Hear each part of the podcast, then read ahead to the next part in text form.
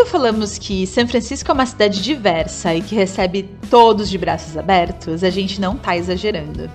São inúmeras etnias, nacionalidades, orientações e maneiras de se identificar. Nesse mar de pluralismo, diferentes faixas etárias não poderiam ficar de fora.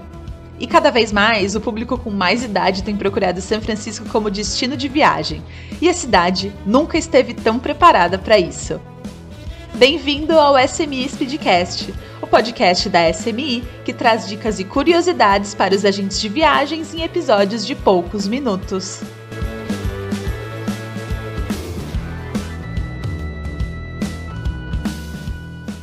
Bem-estar, construção de memórias, conexão com as lembranças antigas, contato com a natureza ou até mesmo a criação de novos laços. O que não falta são motivos para procurar São Francisco depois da famosa terceira idade. Os tours de Kombi já são um símbolo da cidade, e durante esse passeio é possível explorar atrações com rotas personalizadas, sem esquecer da vista estratégica para Golden Gate. É claro! É também uma ótima oportunidade para saber mais sobre o modelo de veículo que carrega muito da história do Summer of Love durante os anos 60, quando mais de 100 mil pessoas se reuniram no bairro de Hay Ashbury para se juntar à revolução cultural hippie de paz e amor. Agora, só imagina poder ver com os próprios olhos os lugares importantes para movimentos históricos e que também foram testemunhados apenas por meio da televisão. E de quebra, estar presente em uma cidade tão importante para a contracultura e lar de inúmeros ícones da música. No Golden Gate Park, o viajante tem acesso a uma ampla área em contato com a natureza, com museus e monumentos interessantes para se visitar.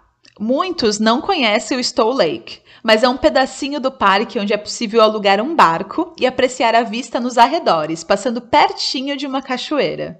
Já o tradicional cable car, além de ser uma atração por si só, é também um aliado na hora de percorrer a cidade.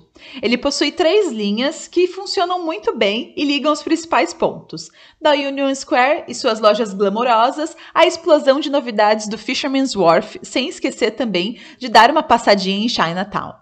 A cidade está aberta, inclusive para brasileiros que cumprem as determinações de entrada nos Estados Unidos. Compartilhe esse episódio nas suas redes e siga a SMI no Instagram e no LinkedIn, no arroba smi.travel, para saber das atualizações dos nossos produtos e serviços e também ficar atento para o lançamento dos próximos episódios. Até a próxima!